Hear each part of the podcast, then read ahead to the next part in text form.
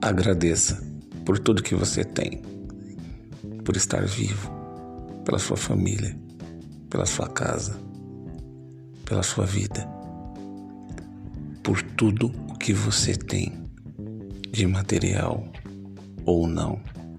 E se sua vida não está da forma que você quer, lembre-se, você tem todas as ferramentas para mudá-la. Você tem todos os processos que pode mudar a sua vida. Depende exclusivamente de você. Lembre-se, a solução não está no outro, está em você. Os outros apenas acompanham a sua mudança. Mas não perca tempo. Mude agora.